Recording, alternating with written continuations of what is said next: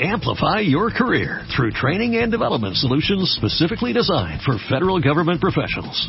From courses to help you attain or retain certification, to individualized coaching services, to programs that hone your leadership skills and business acumen, Management Concepts optimizes your professional development. Online, in person, individually, or groups, it's training that's measurably better. Learn more at managementconcepts.com. That's managementconcepts.com.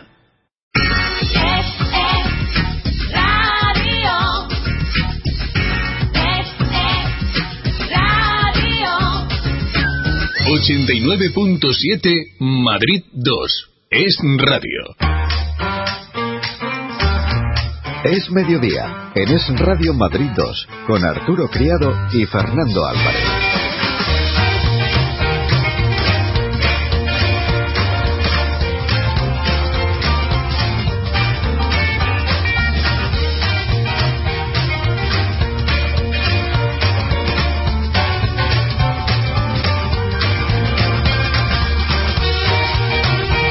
¿Qué tal amigos? Muy buenas tardes y bienvenidos a estos 55 minutos de radio hasta la una de la tarde en Es Mediodía, en Es Radio Madrid 2, en este domingo 17 de abril, domingo de Ramos, de larguísima tradición en España. Hoy nuestra compañera Concha Quesada incluso nos ha traído otra cosa que es muy tradicional por estas fechas, los típicos huevos de Pascua. Muchísimas gracias Señor, Concha, buenos días. Fernando, ¿qué tal? ¿A qué se debe esta tradición tan bonita, por cierto, de los huevos de La Pascua? conozco desde pequeña, pero no... Se escondían y había que encontrarlos, ¿verdad? Por la casa. También nos acompaña en el estudio Fernando García Santamaría. Muy buenas tardes, buenos días, Fernando. Buenos días, yo mi huevo ya me lo he tomado y... Yo me lo voy a Ya comer después. Yo me lo guardo para después del programa porque ahora no, no estaría bien que me lo comiera ahora, yo creo. no, yo creo que no. Eh, por cierto, ¿cómo ha quedado Alonso? Pues Alonso ha quedado en, en séptima posición. La verdad es que encima de una lavadora no se puede hacer mucho más. Porque Ferrari sí, recordemos que es un buen coche y todo esto, pero, pero ante los eh, McLaren, eh, Mercedes eh, y los Red Bull me parece que no... Hay poco que hacer, ¿no? Hay que mejorar ese coche. Pero bastante. Ha habido tres carreras en lo que llevamos de campeonato, uno ha quedado cuarto, otro quinto y, y en Y esta séptimo. séptimo, eh. Bueno, Por delante mejorar muchas cosas. pero bueno, Hay que mejorar muchas cosas. Esperemos que tengan algunas novedades para el Gran Premio de España y que... A ver qué tal. Tiempo tendremos para comentar la noticia de Fernando Alonso. Eh, por cierto, ha ganado Hamilton. Sí, sí, Lewis Hamilton, eh, la verdad es que ha habido una carrera, sobre todo con los del tema de los neumáticos, muy competitiva y ha estado bastante atractiva, a pesar de que la Fórmula 1 hay veces que se convierte en un auténtico en rollo. un auténtico rollo, más que un circo. De esto hablaremos más adelante en nuestra sección habitual del motor, aquí en Es Mediodía. Vamos a comenzar, ya saben que aquí comentamos asuntos de actualidad con el permiso del partido de anoche, de la política y de la guerra de Libia. Ha habido otros asuntos que queremos abordar para el comentario. Por ejemplo, la prohibición del burka en Francia, ya se estaba prohibido en Bélgica, y la idea que ha tenido el alcalde de la capital, el popular Alberto Ruiz Gallardón, de tener algún resorte legal para poder eh, quitar de las calles, para que no estén en las calles los pobres, los mendigos. De esto vamos a hablar más adelante, pero antes vamos a dar la bienvenida al director de este espacio. Hoy no nos acompaña en el estudio, pero sí que lo tenemos al otro lado del teléfono, así que vamos ya a saludarle porque lleva un rato esperando. Arturo Criado, muy buenas tardes.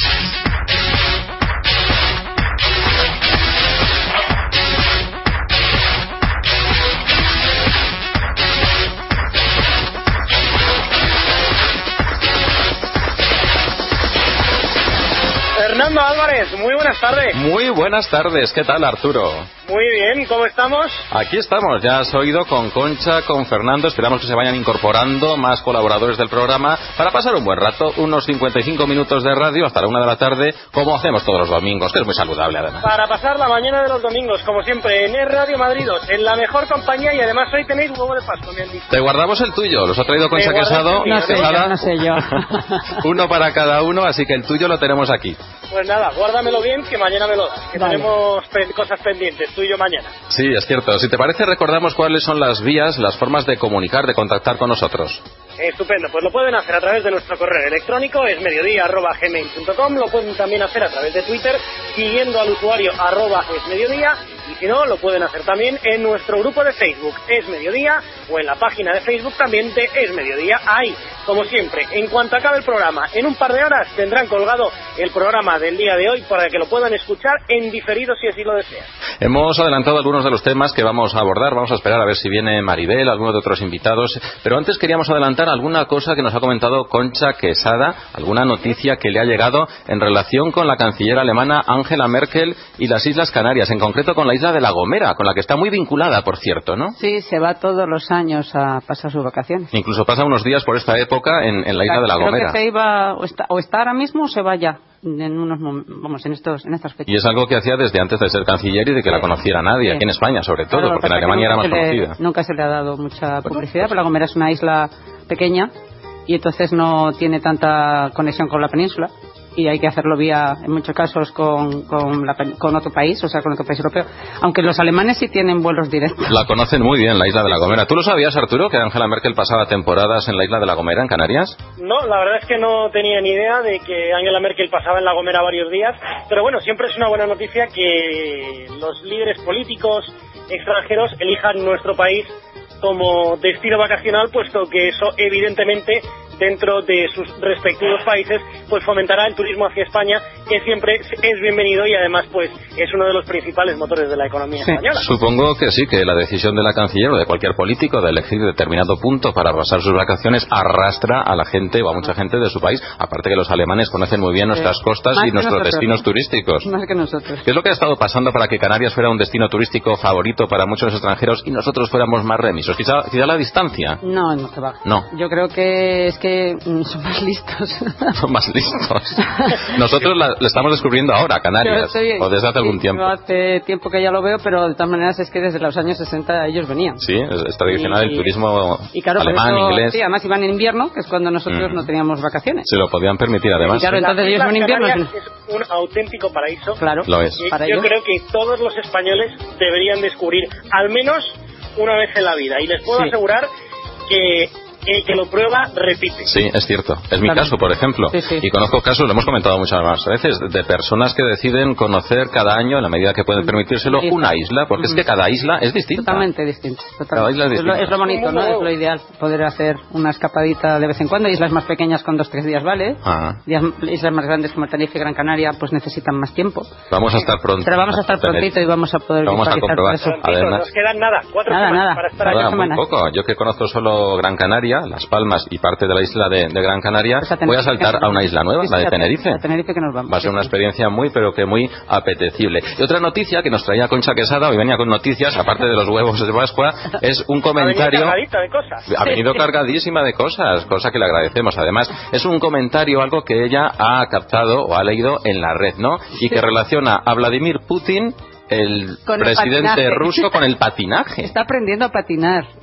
Y ha venido como noticia, me llegó de madrugada una noticia con un tweet que decía Putin aprende a patinar y venía una especie de vídeo donde se veía pues ahí haciendo sus piruetas y es muy gracioso, ¿no? Que venga como una noticia no sé, mm, otra cosa me parece importante, pero que aprenda a patinar. Es un señor muy deportista, ya lo hemos visto en, ese tipo de actividades en otras disciplinas en más ocasiones, ¿no? Pescando, creo que una vez, sin camiseta. Sí, sí, hace muchas cosas. Arturo, ¿tú lo sabías que le gustaba el patinaje? Pues mire, la verdad es que yo las actividades deportivas que extraescolares.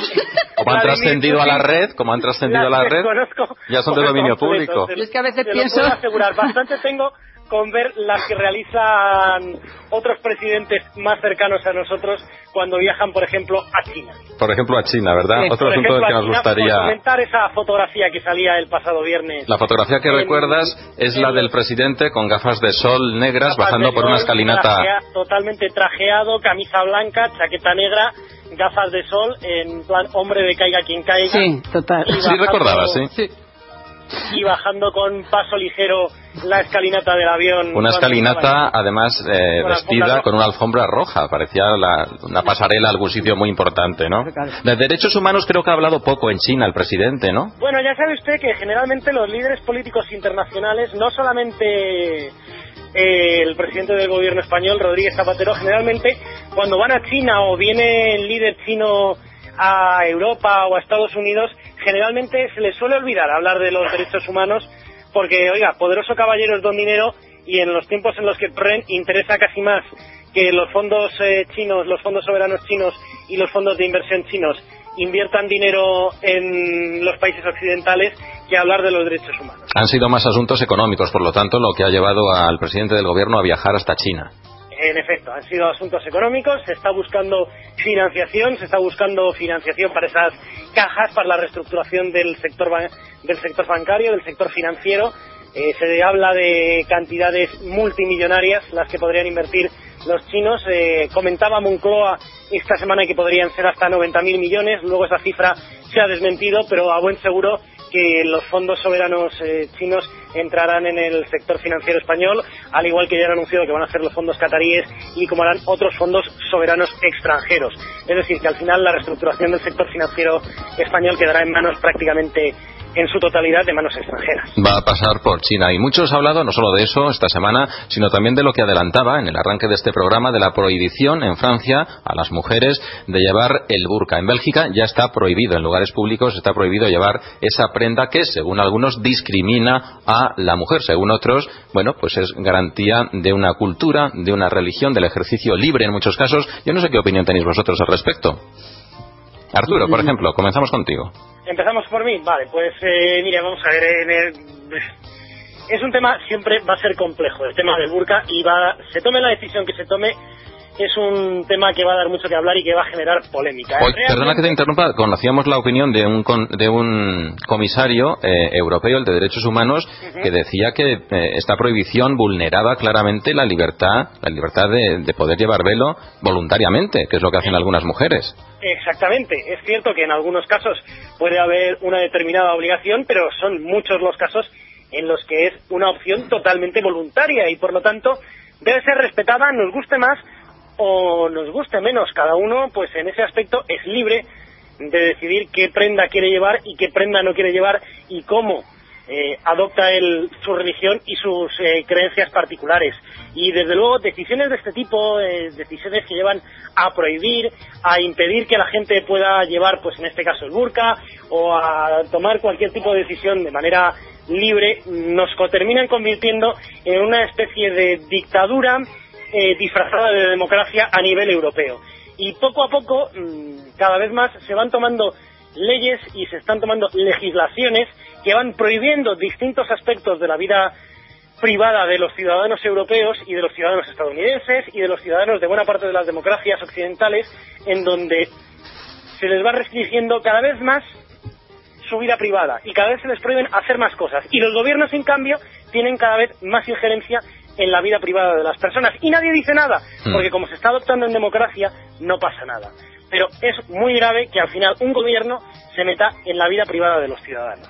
12 horas 17 minutos. Concha Quesada, ¿cuál es tu opinión? Pues estoy de acuerdo con Arturo, pero luego cuando se viaja y vas a países de, ellos, tú también tienes que adoptar determinadas actitudes. Por ejemplo, sabemos cuando van la princesa cuando ha ido, cuando ha ido a alguna política, le han hecho, de hecho la entrevista que le hicieron a Lin, al iraní, al, ¿cómo se llama? Ahmadinejad, el presidente de Irán. La señorita Mahmoud que la entrevista con el velo, ¿no? Y luego se le cayó el velo y hay que ver la polémica. El revuelo.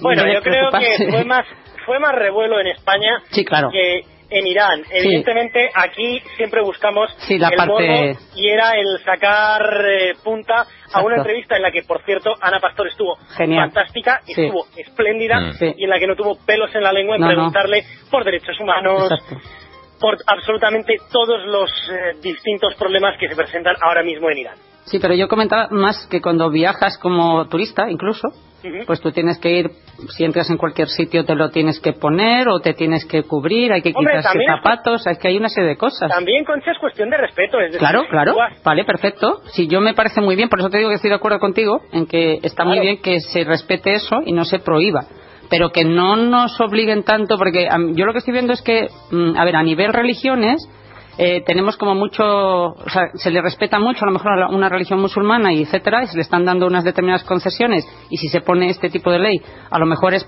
mm, te puedes poner enemiga total del tema, pero que luego, por ejemplo, para nuestras otras religiones, hablemos de la católica en, todo, en todos sentidos, hay que quitar los crucifijos, hay que hacer esto, hay que hacer lo otro, entonces, o, todos entramos en el mismo saco, y, y todo eso así, o... Evidente- evidentemente, pero esa, esa es la eterna discusión, por ejemplo, que tenemos en España, es decir, velo sí, velo no. Claro.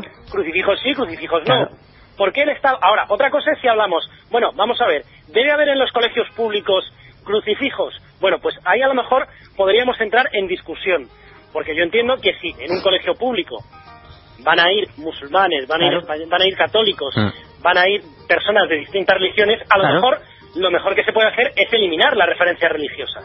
Y el velo también. Y el velo también, por supuesto. Pero es que ahí hay polémicas en los colegios con las niñas con velo. Es que el velo, además, no, ¿no pensáis que es una prenda, un atavío con discriminatorio niños, con respecto a las mujeres? Creo que sí. Eh, bueno, las mujeres que, que están inmersas en esta cultura, dentro de, esa, de ese ámbito religioso, les imponen el velo cuando tienen la primera menstruación y ya no se lo quitan en toda la vida. Yo creo que en ese sentido es discriminatorio y en ese momento no hay, no hay capacidad de decisión. ¿Cómo? Hay muchos casos en los que se hace de forma voluntaria. ¿Una niña que, que tiene la primera menstruación decide voluntariamente ponerse el velo para toda la vida? Es que es entonces cuando se lo ponen, es Sí. cuando empiezan a Sí, ponérselo. de 11, 12 años. Claro, allí no hay voluntariedad, allí hay una imposición. Puede ser que con el tiempo decidan seguir llevándolo. Vamos a ver, Sí, Fernando. Álvarez, si lo queremos llevar al extremo, vamos a poner No, lo lleva a donde está. todo al extremo. Un niño con 8, 9 años, que es la edad con la que se hace la comunión, elige libremente hacer la comunión.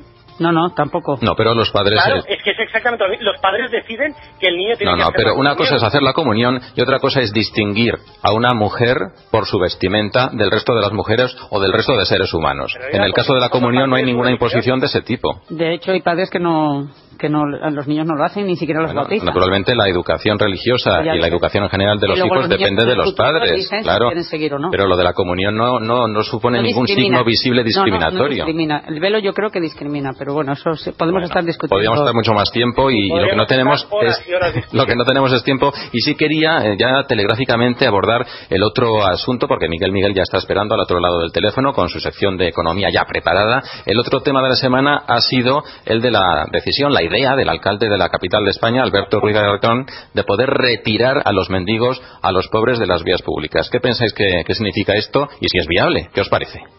¿Usted que se ha propuesto? ¿Que hoy domingo ya nos salga a todos la bilis por la boca? ¿O cómo va? No, no, no. Aquí sin acritud. sin acritud. Oiga, Eran dos temas. Lo que El no, no queríamos caer hoy en hablar en lo que habla todo el mundo, de Zapatero y Aznar, de Aznar y Zapatero, Y y el del fútbol. fútbol, y de Mourinho. Por cierto, No, iba a hacer no. una pregunta sobre Mourinho y los periodistas. Louriño. Bueno, pues luego nos la hace. Rápidamente con lo de los pobres, lo de los mendigos. vamos a ver, el señor Gallardón, por ser, eh, por decírselo rápido, el señor Gallardón de nuevo ha tenido una salida de pata de banco en víspera de unas elecciones que no tiene ningún sentido. El señor Gallardón es una persona que se disfraza de liberal, pero que luego en realidad tiene tintes, mm, no voy a decir dictatoriales, pero tintes de la derecha más extrema, porque eliminar a los mendigos por ley de las calles es una auténtica aberración. ¿Qué pasa? ¿Que le molesta al señor Gallardón que haya mendigos en las calles de Madrid?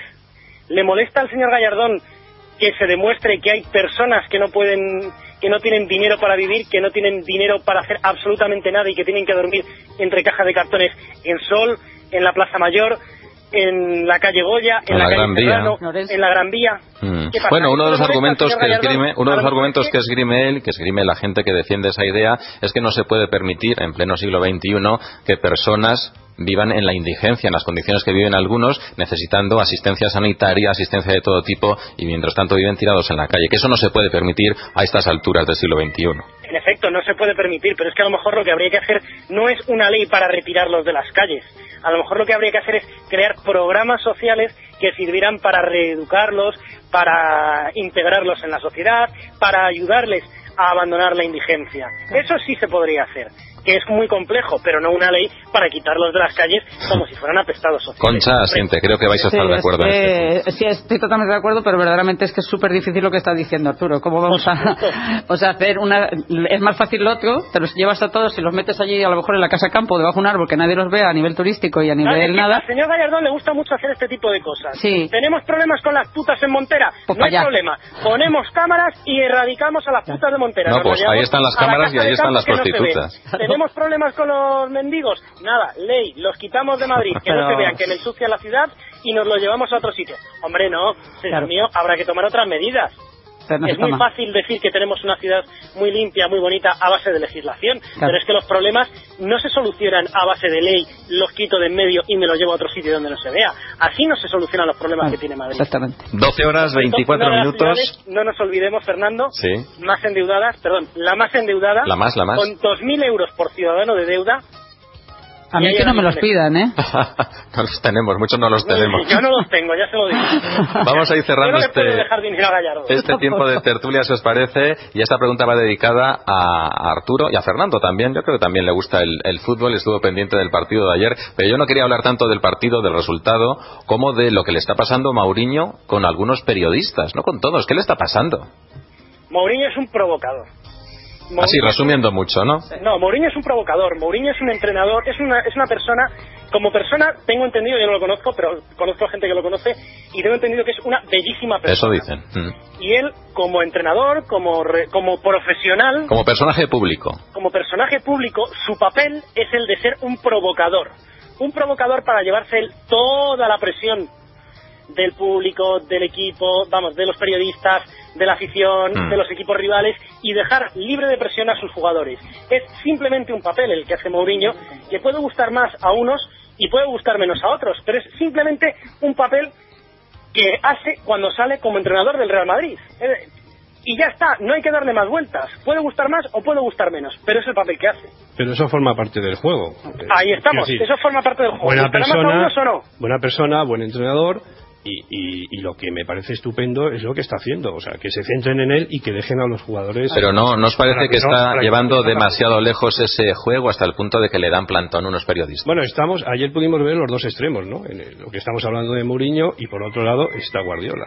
Eh, Guardiola Claro. ha tenido muy buenas palabras hasta que el Barça ha ido muy bien, pero en el momento que tropieza un poquito el Barça, eh, Guardiola pierde los papeles. Eh, es Guardiola humano. pierde las formas en cuanto le van mal las cosas. Hay que reconocer que el Barcelona como equipo, hablamos como equipo, Es mucho mejor es que el mejor equipo del mundo. Ahora, eh, el Madrid eh, tiene jugadores eh, con individualidades muy buenos, pero no llega, no llega para poder ganar. Y yo creo que Mourinho ayer tiró la liga. Con lo que hizo ayer tiró la liga. Sí, ayer el Real Madrid tiró la liga, pero bueno, yo de hecho creo que ahora mismo al Real Madrid lo que menos le tiene que importar es la liga. Ahora No, mismo el Real Madrid hay dos competiciones, que- Arturo, muy tiene que importantes. centrar en la Liga de Campeones Claro. y en la Copa del Rey. De hecho, el Bernabéu mm, ni siquiera se inmutó, porque en, en Copa Europa usted sabe que el Bernabéu es un auténtico infierno. Bueno, y ayer parece que estaban jugando a las cartas mientras había fútbol. Sí, exactamente. Es decir, ahora mismo yo creo que la afición del Real Madrid ya está centrada en la Copa del Rey y en la Liga de Campeones, que es lo que importa. La Ya, Liga pero- yo creo pero- que la Yo espero- del Real Pero Madrid Arturo. Arturo, al comienzo de la temporada iban a ganar la liga todos y todos iban a, a traer una liga más Sí, para el Real. y el Rayo Pero, también iba a cobrar es que y todo la, eso, ¿no? la liga, la liga de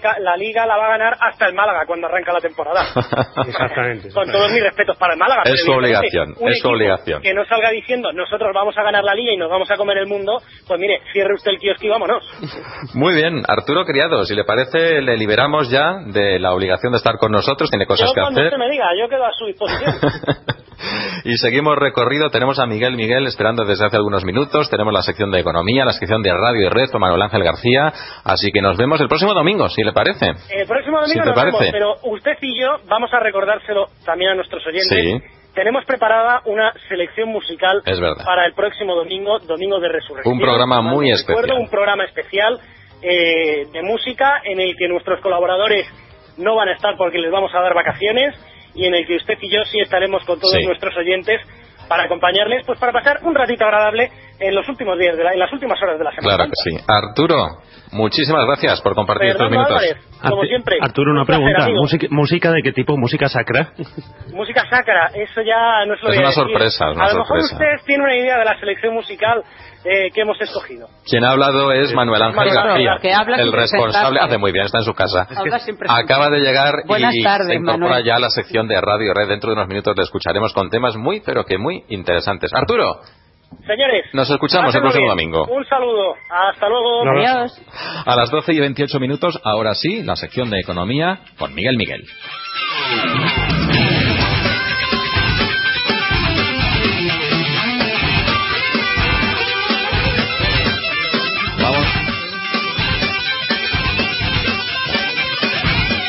Miguel, Miguel, muy buenas tardes, buenos días. Muy buenos días o buenas tardes, según como quiera cada uno. Como cada uno prefiera, ¿de qué vamos a hablar hoy? Bueno, en primer lugar he de decir que, eh, bueno, si yo a saber que ibais a estar tan animados en la primera parte y demás, eh, hubiera pedido que me hubierais metido antes. Pero bueno, yo aquí esperando, esperando, haciendo Ya, tiempo, te no hemos hecho esperar. La verdad que hemos alargado la, la tertulia. Te pedimos disculpas No, no, públicamente no, por que no eso. hay ningún problema, no hay ningún problema. Era... Otro día lo que vamos a hacer es darte paso directamente y que participes en la tertulia No, no, también. no, para nada, para en lugar de esperar, intervienes. Para nada. Bueno, hoy vamos a hablar yo creo de una de las noticias eh, más importantes que, que ha habido durante toda esta semana, que ha sido el tema de Telefónica, ¿no? Mm. Yo creo que eh, a todos los que estáis ahí en la mesa, y os doy pie a que si queréis comentar algo, eh, lo comentéis directamente. Los despidos Eh, de Telefónica, ¿verdad? Eso es. Eh, bueno, eh, más o menos para que, que no lo sepa, eh, le voy a poner un poco de antecedentes. Durante esta semana, Telefónica ha anunciado que va a ser para lo que es Telefónica España o el grupo Telefónica España, o sea, no, no todo el grupo, sino solo Telefónica España, un recorte, un ERE de aproximadamente el 20% de la plantilla. Esto más o menos, más o menos, estamos hablando de una cantidad, lo que se dice, luego es otra cosa lo que se hace, aproximadamente de unos 2.600 trabajadores. Bien, eh, ¿qué esperan? Pues esperan aproximadamente ahorrarse durante el año 2012 unos 12.000 millones de euros para aumentar la rentabilidad, en la rentabilidad directa. Em, ¿Qué ocurre? Que al mismo tiempo, eh, toda esta semana ha sido muy controvertida porque se ha anunciado que eh, el Consejo de Administración iba a pedir al Consejo de Socios o Consejo Accionarial, a la Junta General de Socios, eh, que se aumenten las primas para los eh, 2.000, creo recordar que era el número, Hmm. de directivos del Grupo Telefónica en España, eh, por valor de unos 450 millones de euros. Entonces, bueno, esta semana ha sido un poco controvertida, ¿no? Por ejemplo, eh, yo escuchaba el otro día a Juan Ramón Lucas en Radio Nacional que hacía una valoración sobre todo esto el jueves, eh, y era bastante interesante porque él decía no comprender el porqué de esta decisión, ¿no? Y hay que decir que, bueno, que desde un punto de vista financiero, Telefónica es una empresa privada y su consejo de administración en España, no hablo del grupo, en España, puede decidir lo que quiere. Es decir, eh, no es incongruente, de hecho es totalmente congruente que si lo que desea es ampliar su beneficio neto y su productividad, eh, ofrezca cada vez más bonus en variable a sus directivos y al mismo tiempo se esté quitando sueldos fijos eh, eh, que, le, que le cuestan dinero, ¿no? Un 20% de la plantilla. Sí, nóminas. He ahí Ujú. también la moralidad de cada uno a nivel empresarial. Es decir, eh, yo no estoy de acuerdo, evidentemente, con la decisión, pero desde un punto de vista financiero, eh, si un directivo o un presidente del banco en España dice, oye, hay que aumentar la rentabilidad, desde luego es una medida perfecta. Ha coincidido la noticia además con la decisión de otras empresas de, bueno, poner en marcha medidas drásticas. Por ejemplo, PC City ha decidido abandonar nuestro país directamente.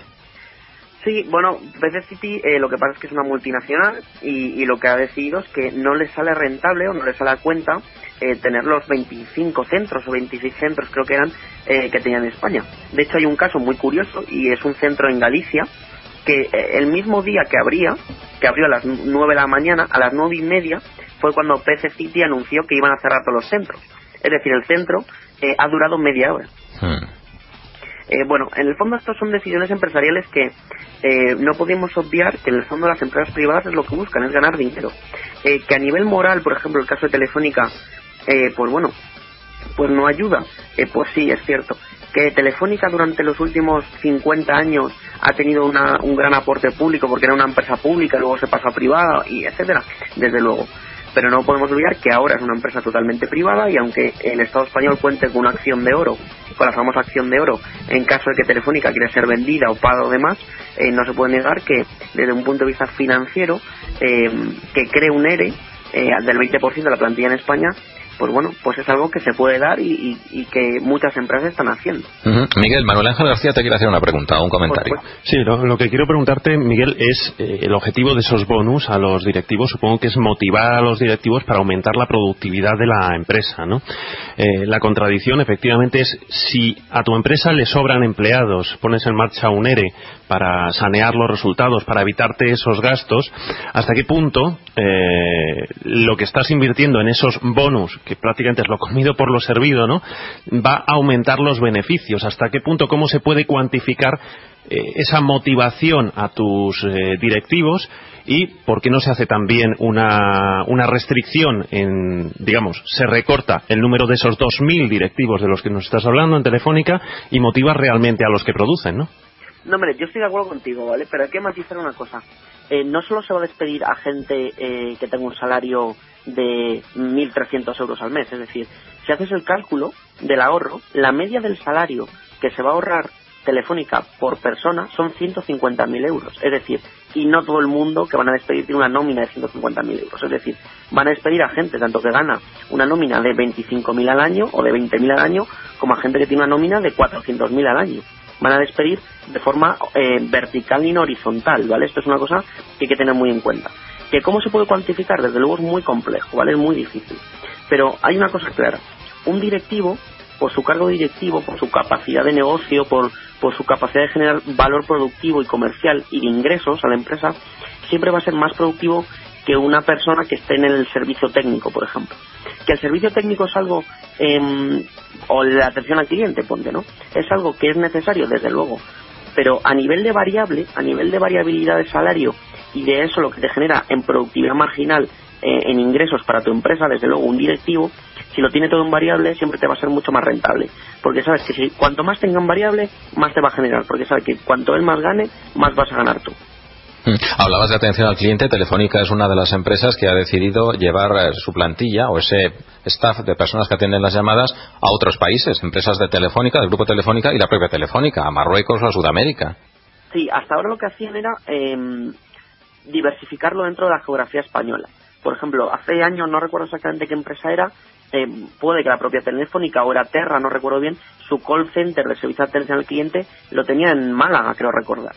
eh, por motivos de que es más barato el suelo, eh, bueno, por 800 motivos, ¿no? Por motivos de, de, de incentivos fiscales y demás. Eh, el tema de irse fuera, pues bueno, yo creo que es igual que pasa con las grandes multinacionales eh, cuando fabrican fuera, no solo es un tema de atención al cliente. Yo creo que nadie se extraña cuando le decimos que todos sabemos que los balones de Nike se hacen en China, eh, o cuando los Max y los Samsung y los todo se hacen en Taiwán. O sea, yo creo que a nadie le extraña esto. ¿Por qué? Porque es mucho más barato. Claro, pero es que al final eh, lo que yo veo a nivel general en eh, estas grandes empresas es que lo que se fomenta es el abaratar costes, eh, sacrificando muchas veces la atención al cliente y la calidad, y eh, lo que haces es primar a tus directivos para que le echen imaginación sobre cómo podemos todavía abaratar más costes. Esto, Claro, pero tú eh, piensas que es que, eh, bueno, e- es ahí donde está la responsabilidad civil Mm. corporativa o la responsabilidad corporativa de cada empresa. Pero desde luego lo que no podemos negar es que yo te puedo asegurar, eh, vamos, totalmente en serio, que em, estoy seguro que hay un equipo de más de 20 personas en Telefónica o en el grupo Telefónica que se dedica única y exclusivamente a que cada vez sus proyectos tengan más rentabilidad. Y ese es su trabajo. Y, y es ahí donde está la moralidad y la responsabilidad civil corporativa de cada una de las empresas. Claro, pero, es que la política, ese. vuelvo a repetir, la política empresarial se centra exclusivamente en rentabilidad. Todo lo demás Claro, se puede es que sacrificar. una empresa, una empresa tú no la creas para mm, tal, sino creas una fundación. Sí, pero es que esto me recuerda mucho a los políticos. Es rentabilidad a corto plazo. A medio largo plazo estás estrangulando a tu empresa y me recuerda a lo que nos ha llevado precisamente a esta gran crisis mundial globalizada que tenemos, que es cómo eh, altos directivos han buscado la rentabilidad a corto, que al final es pura especulación, se confunde con rentabilidad, pero es especulación pura y dura, y a riesgo de llevar a la quiebra a sus empresas, se han llevado unos altísimos sueldos, que es lo primero que se aseguran, y luego el resto lo pagamos todos y lo arreglamos entre todos. Eso sí, Bueno, es decir, si Telefónica desaparece pasado mañana, resulta que no hay ningún responsable. Bueno, tú piensas que ahí es donde siempre el propio mercado es el que regula todo esto a nivel de producto. Es decir, Telefónica puede abaratar costes, ¿vale?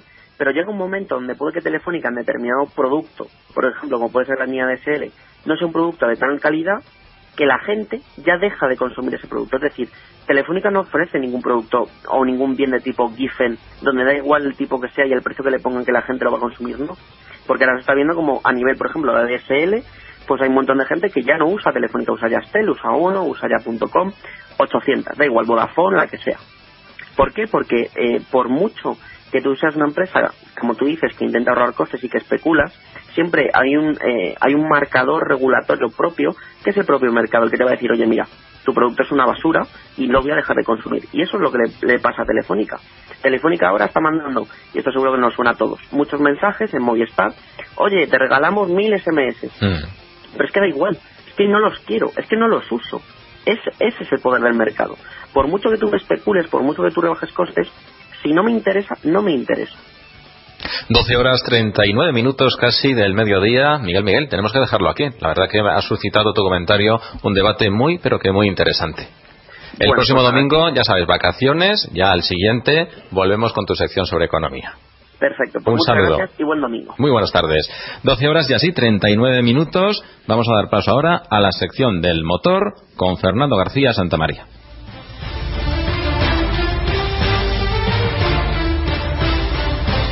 Fernando, buenas tardes de nuevo. Buenas tardes. Comenzábamos hablando de Fernando Alonso, caricaturizabas la actuación del piloto español asturiano hoy en, en China como que va pilotando una lavadora y que así no se pueden ganar carreras. Aún así ha quedado séptimo. Pues la verdad es que si no fuera por el color, que es rojo el del Ferrari, pero vamos, vamos a matizar una cosita, el color oficial de Ferrari no es el rojo, sino el amarillo.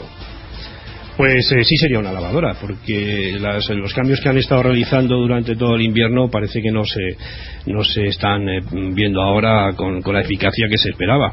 Eh, no cabe duda que para mí ahora mismo Fernando Alonso es el mejor piloto que hay en la Fórmula 1, pero no tiene el mejor coche.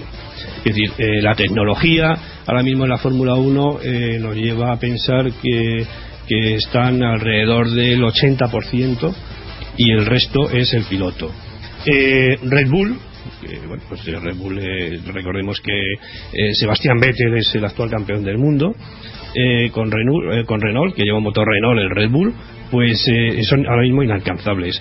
No se trata de KERS, no se trata de, de- alerones, eh, se trata de, pura mecánica. Eh, hay dos novedades en este, en este año, que son el, el KERS, que, que, bueno, anteriormente también se utilizaba, y eh, el alerón movible, que esto te permite ganar eh, pues unos 30, 25, 30 kilómetros de velocidad punta, pero solamente se puede utilizar eh, si estás a menos de un segundo de tu predecesor. Esto eh, por, por la Fórmula 1, ¿no? Eh, vamos a ver, la salida, por ejemplo, de hoy de, Vettel ha sido desastrosa. Baton lo, adelanta y los neumáticos empiezan a tener problemas en la vuelta 10, sobre todo para los coches, entre comillas, de segunda fila. Eh, porque, bueno, el primer cambio para los eh, coches eh, buenos empiezan a partir de la vuelta 14 con los neumáticos eh, prácticamente muy, muy degradados. Y hay que comentar una cosa, y es que Baton, al a cambiar los neumáticos, ha cometido un error y se ha metido en el garaje de Red Bull. Y justo el de Red Bull venía detrás. Y claro, al no lleva el claxon, pues los operarios se han puesto medio locos y claro, el otro se ha dado cuenta que no eran los de su color y ha tenido que avanzar, ¿no? Hablábamos antes de China, tenemos una noticia que nos propones y es que SEAT ha decidido desembarcar en el gigante asiático y avanza así en su expansión internacional. Pues efectivamente, ya comentamos hace tiempo que la compañía se presenta oficialmente este mes en el Salón de Shanghái, donde mostrará el SEAT Ibiza y el SEAT León. Eh, la marca española participará por primera vez en la historia del Salón de Automóvil de Shanghái, que se celebra del 21 al 28 de este mes, como parte de la estrategia de crecimiento de la compañía en nuevos mercados. El objetivo inmediato de SEAT es posicionar la marca entre los clientes chinos antes de iniciar las ventas de- del SEAT Ibiza y del, y SEAT León en el 2012. Por otra parte, tenemos una noticia que viene de Bruselas, que, que quieren encarecer el gasóleo. Y su propuesta de impuestos basados en el CO2 se elevaría el precio en 8 céntimos. Estos se van a cargar la gallina de los huevos de oro. Los conductores de vehículos eh, diésel en España, que ya son la mayoría, tendrán que pagar un 25% más en impuestos si prospera la, la propuesta que la Comisión Europea presentó esta semana. Todo por el CO2, ¿no? Todo es a partir de 2013. El argumento es que el gasóleo es más eficaz, pero como cada litro produce más energía y permite recorrer más kilómetros, pues resulta que genera más emisiones. Y terminamos con una noticia que nos ha llamado poderosamente la atención. Chevrolet Corvette, el deportivo americano, que vuelve a España. Para este no voy a tomar ni apuntes, porque este, Este tema te lo sabes de maravilla. Este automóvil lo he conducido en varias ocasiones y es el deportivo por excelencia. O sea, imagínense, un Ferrari, un Porsche, un Lamborghini, un Wiesmann, un Camaro y un Corvette. Yo me quedo con el Corvette. Con el Corvette. Pero me quedo con el Corvette porque es de los indomables el más domable. Es el, el- el auténtico eh, deportivo americano que bueno pues ha estado durante muchos años en España y por el tema de la crisis se dejó de, de- de traer a este país porque no se vendían y ahora parece que Chevrolet ha vuelto a retomar el, el pulso a, a la marca y se lo ha traído para, para ponerlo a la venta y realmente si le digo los precios no son unos precios entre comillas caros para, para el coche que, Para el tipo de coche que- del que estamos hablando. va ¿no? desde los 81.000 euros Ah, muy asequible. hasta los 140.000. Quiero Bueno. decir que por menos, por menos, eh, o sea, Está por ahí. 140.000 euros eh, de los los coches que le he nombrado ahora seguramente no se podría comprar ninguno. Es un coche deportivo, por lo tanto, ¿no? Es un coche muy deportivo y el único pero que tiene ese coche es que tiene una transmisión muy grande y que produce muchísimo calor. El otro día había expuesto en la calle de... en la calle no, bueno, era plaza más bien, de Callao, un coche parecía del futuro, un Citroën GT, creo que era el tipo del modelo que estaba ahí expuesto. GT, bueno, las siglas GT son Gran Turismo, que la gente se piensa, tengo un GT y es un Gran Turismo. Ah, es un Gran Turismo, ah, me parece un coche del futuro, era pues muy bajito y como muy deportivo. Lo único, bueno, Citroën eh, estaba sacó la marca DS, que hablamos algún, algún programa aquí del DS21 y todos estos, del tiburón, y es eh, la marca futurista ahora mismo de, de Citroën, y la plataforma que está utilizando es la de Mini, que son, si se fija, el DS3 es muy parecido al Mini. Y la verdad es que son coches muy atractivos, muy seguros y bastante ecológicos.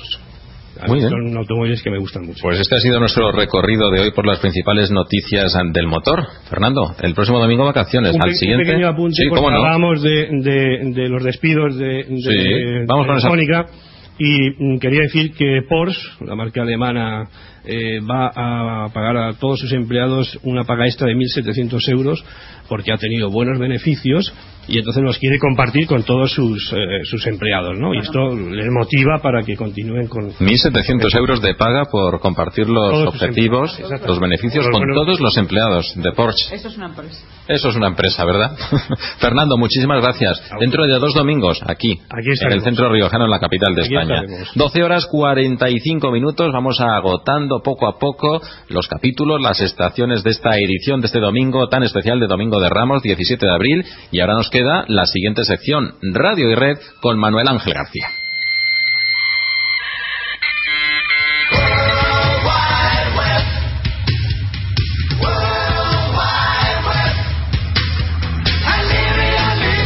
Manuel Ángel García, parece que al final vamos a tener biografía oficial de Steve Jobs.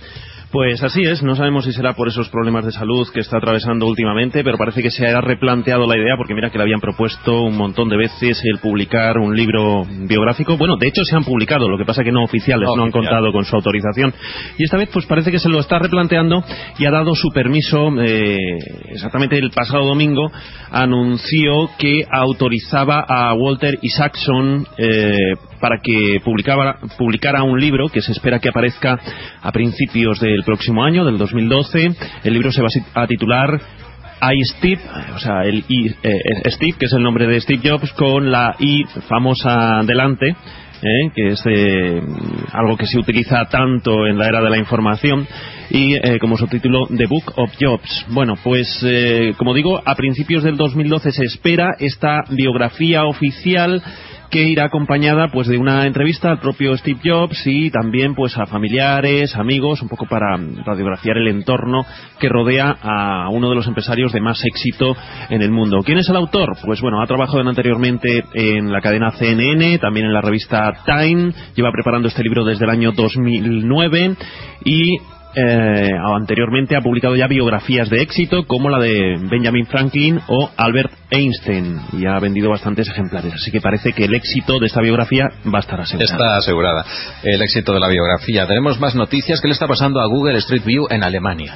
Bueno, pues es eh, curioso, lleva un lleva meses de, de contencioso. Las autoridades alemanas les pillaron en un renuncio, recordemos ya, nos hicimos eco de esta noticia, los vehículos de, mm, de Google van por las calles eh, tomando fotos para elaborar ese mapa global donde puedes eh, acceder a cualquier calle del mundo y ver en tres dimensiones incluso eh, cualquier rincón, ¿no? Eh, resulta que les pillaron en un renuncio porque mm, se dieron cuenta al parar a uno de estos vehículos que no solamente estaba tomando fotografías, sino que también eh, estaban interceptando las redes wifi privadas de los domicilios y estaban almacenando datos. Esto en Alemania se toman muy en serio el tema de la privacidad y la protección de datos y entonces dijeron, eh, bueno, si nos estáis ocultando esto, qué más, eh, qué más datos privados no estaréis guardando sin nuestro conocimiento, ¿no? Les abrieron un expediente, Google dijo que aquello había sido un error, que no eh, tenían intención de en ningún momento de, recopilar datos privados, pero el caso es que eso generó un conflicto con el gobierno alemán y hasta el punto de que ya empezaron a buscar las vueltas y a decir que el tomar fotografías sin permiso pues también invadía la privacidad de los ciudadanos. Con lo cual eh, va a ser el primer país del mundo donde se han encontrado con, con, estos eh, problemas. Eh, 250.000 personas en este país, 250.000 alemanes decidieron que si aparecían en sus fotos no querían eh, que, se les borrara, que se les pixelara. Sus imágenes aparecen borrosas, también sus domicilios particulares. Es decir, que al final esto se convirtió en una bola de nieve que está eh, poniendo en un serio brete a Google, que por lo visto ha decidido mm, dejar definitivamente de tomar fotos en Alemania. Así que Google Street View se rinde en aquel país. Qué barbaridad. Hablamos de redes sociales también. Le va a salir un competidor a Twitter próximamente. A ver, no sé de qué me estás hablando. De Uber Media. Ah. Uber Media que quiere sacar un competidor de Twitter. Vale, planteado así eh, no era no era correcto, pero te corrijo. Ah, eh, yo leo lo que me has pasado. Uber Media quiere sacar un competidor de Twitter. Digo, esto es que va a tener un competidor ah, Twitter próximamente. Eh, bien, vamos vamos por partes. por un lado, Twitter es un servicio del que venimos hablando. Prácticamente no hay semana de la que no hablemos de, de Twitter, con millones de usuarios que van en aumento. En España está sufriendo un un eh, crecimiento espectacular, pero eh, ese crecimiento Twitter eh, lo ha realizado gracias a terceras partes. Digamos, hay mucha gente que utiliza Twitter sin necesidad de entrar en la página web de twitter.com, lo utiliza desde su mm, teléfono móvil o desde mil aplicaciones que se han desarrollado a través de lo que se llama en, informática una API, ¿no? Una API es, eh, digamos, una vía de entrada a esa aplicación que te permite a través de comandos controlarla. ¿Esto qué ha provocado? Pues que se desarrollaran pues miles, prácticamente millones de aplicaciones por todo el mundo para poder utilizar Twitter sin necesidad de entrar en Twitter. Y entonces, ¿qué ha ocurrido? Que eh, después de que eh, Twitter le deba eh, gran parte de su éxito a todas estas aplicaciones, ha decidido que, claro, él no controla a los usuarios que entran a través de esas aplicaciones. Y entonces ha empezado a cortar el grifo y a bloquear sin previo aviso el acceso a un montón de aplicaciones y entre ellas a las más populares de este servicio, como por ejemplo Uber Twitter, que era la aplicación más popular desde BlackBerry. El, programadores también eh, habían desarrollado la aplicación más popular para la plataforma Android, que es eh, la que llevan muchísimos teléfonos, y mm, de la noche a la mañana Twitter les ha cortado el acceso y estos usuarios se ven obligados a usar la aplicación oficial desarrollada por el propio Twitter. Mi querido amigo, yo como usuario regular de Internet eh, le quiero hacer una pregunta. ¿Qué es mejor, mm, Facebook o Twitter? Son redes totalmente diferentes, no tienen nada que ver. Eh, de hecho, eh, Twitter ha llegado a, a decir muy recientemente que ellos no se consideraban una red social, sino una red de información, mientras que Facebook se basa en crear un grupo de amigos eh, con los que compartes tus afinidades o tus gustos, digamos. Eh, Twitter se centra más en la difusión de, eh, de, información, de datos, y es una red más abierta. Alguien no necesita ser obligatoriamente amigo tuyo para poder acceder a los mensajes que tú estás enviando. Entonces, Twitter tiene una estructura de mensajes cortos, digamos que son SMS que tú lanzas al mundo y cualquier puede tener acceso a no ser que tú restringas tu cuenta, pero por naturaleza Twitter es una red abierta y ellos lo definen como red de información. En el fondo no deja de ser una red social, en mi opinión, por más que ellos lo, nieguen, puesto que de lo que se trata es de crear también tus círculos de, contactos y, eh, bueno, pues tú sigues a otros usuarios que te interesan, eh, lógicamente no vas a seguir a gente que no tenga intereses afines o que publique cosas que a ti no te interesan, con lo cual eso es, eh, sí que es una característica propia de, una red social, pero son redes absolutamente diferentes. Pues nos haremos eh, Twitter, ¿no? habrá que animarse, a ver si me decido ya de una vez. anda detrás de eso.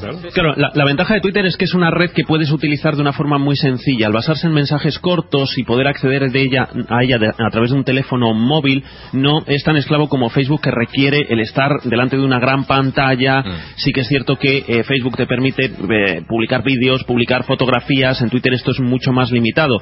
Pero eh, la conversación rápida, en tiempo real, de enviar un mensaje corto y que tenga una gran difusión, es algo en, el- en lo que aventaja muchísimo a Facebook. Y de hecho, el creador de Facebook, Mark Zuckerberg, es un enorme fan de Twitter y eh, muchos de los cambios que ha hecho en Facebook, en mi opinión, para mal, han sido intentando imitar a Twitter cuando son redes totalmente diferentes. Totalmente distintas. En Radio y Red también hablamos de la prensa en la red. Ahora resulta que los ingresos publicitarios en Internet ya superan a los de la prensa, al menos en Estados Unidos. Y otra noticia, noticia que nos llega desde Estados Unidos señala que las visitas al NewYorkTimes.com han caído desde que empezó a cobrar por, por esas publicaciones. Pues sí, es, curioso. A mí nunca me gusta que los periodistas nos miremos al ombligo, pero desde luego eh, la prensa está atravesando una grave crisis, no solamente económica, sino de cambio de modelo. Es decir, tenemos ahora unos nuevos soportes, tenemos la red, tenemos los dispositivos móviles que nos obligan a consumir la información de otra manera. Y esto está situando al sector de la prensa en una tesitura en la que todavía no hemos inventado cuáles van a ser los nuevos formatos y cuál va a ser el nuevo consumo de la información.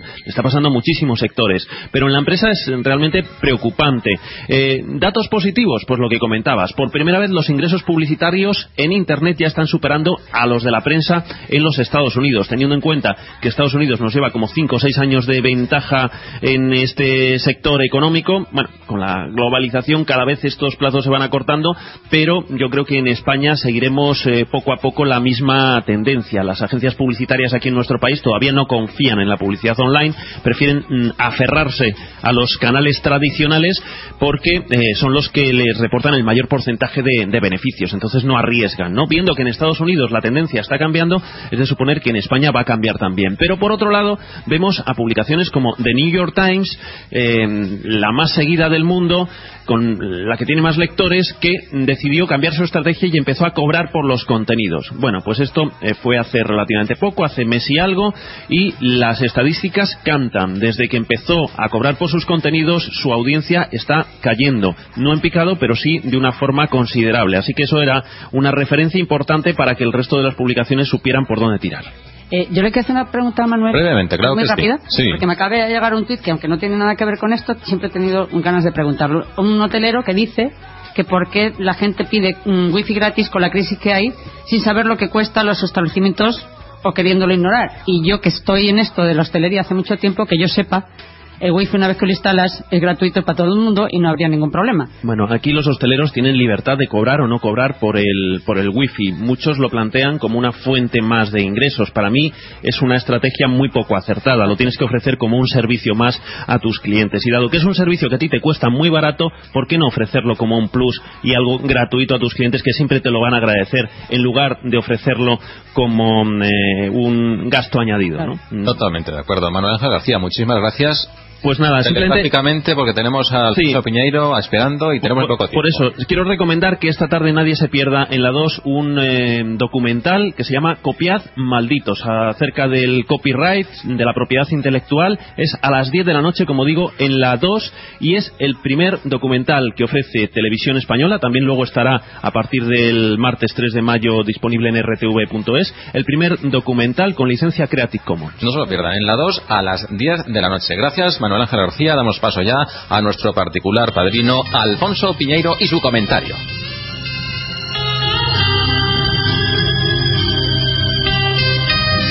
Vamos.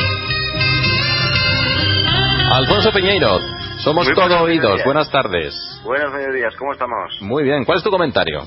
Pues eh, hablarles de economía a escala micromínima, si me aceptan el vocablo. Y es que se lo prometía a la camarera, y como no es cuestión de ponernos solemnes en medio de cuatro Madrid-Barça, casi mejor nos dejamos llevar por estos derroteros de historias de letra pequeña. Camarera, les digo, así que imagínense el escenario, un restaurante, para más señas una conocidísima franquicia de la llamada Tex-Mex, con menú de mediodía a 10.90. Aros fingers y filetes de carne picada, riquísimo, oigan, y llegan los postres. No, gracias, café y cigarro porque no se puede, que si no también. Dos minutos después la camarera me informa de que me cargan el postre, aunque no me lo cobren porque si no la caja no da la orden de cierre. Así que me zampo un estupendo brownie virtual mientras pienso en la puñetera ironía de que tanta crisis conviva con tanta inutilidad de burocracia empresarial que exige rendimientos del 150% mientras da herramientas de trabajo del siglo XX o XIX. Pues nada, le digo a mi camarera, a mi servidora, os lo tomáis a mi salud. Y me dice, no señor, nosotros no podemos comer nada de aquí. Antes sí, pero ahora lo tenemos prohibido. Y es entonces cuando una vez más, en un sitio más, con el mismo estupor de siempre, me crucifico a preguntas. ¿Crisis? ¿Qué crisis? ¿No será que lo que hay son cuatro mangantes recogiendo beneficios desde hace unos años e hinchándose a base de abrirnos bien el trasero al respetable? Y lo más grave, ¿qué haremos cuando nos convoquen a urnas? Alfonso Peñero, muchísimas gracias. Buenas tardes. Ya sabes que el próximo fin de semana, vacaciones. Dentro de 15 días, tu, tu próximo comentario. Eso como, tengo entendido. como buen usuario de. Twitter, Alfonso, te propongo el hashtag, no les votes. No les votes, efectivamente. Ya hablamos el pasado fin de semana y es una propuesta muy, pero que muy interesante. Gracias, Alfonso Peñeiro. Gracias, Manuel Ángel García. Muy buenas tardes. Ya has oído lo de las vacaciones. El próximo domingo hay un programa especial solo con música. El próximo domingo nos lo saltamos, pero estaremos atentos a esa selección musical que nos vais a hacer. Yo quiero darle las gracias a Concha por los huevos de Pascua que nos han Así traído hoy, que me atraganto, pero están buenísimos. Concha García, Concha Quesada, ya estoy mezclando los apellidos. La mejor embajadora de Canarias que conocemos. Gracias. Hasta dentro de 15 días. Eso, nos vemos. Fernando García Santa María, lo mismo. Muchas gracias. También nos ha acompañado Arturo Criado, el director de este espacio, y quien les habla, Fernando Álvarez. En el control, como siempre, Sofía Basalo. Nos despedimos hasta el próximo domingo a las 12. No pierdan, amigos, la sintonía de Es Radio Madrid 2. Muy buenas tardes a todos.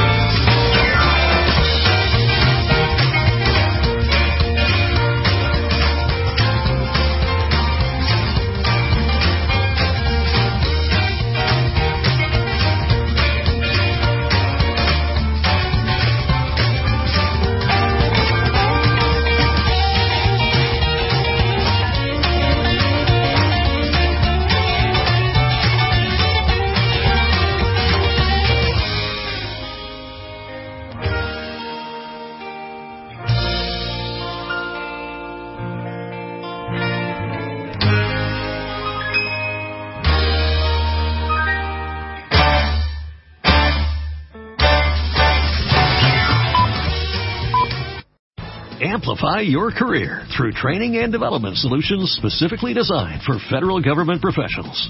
From courses to help you attain or retain certification, to individualized coaching services, to programs that hone your leadership skills and business acumen, Management Concepts optimizes your professional development. Online, in person, individually, or groups, it's training that's measurably better. Learn more at managementconcepts.com. That's managementconcepts.com.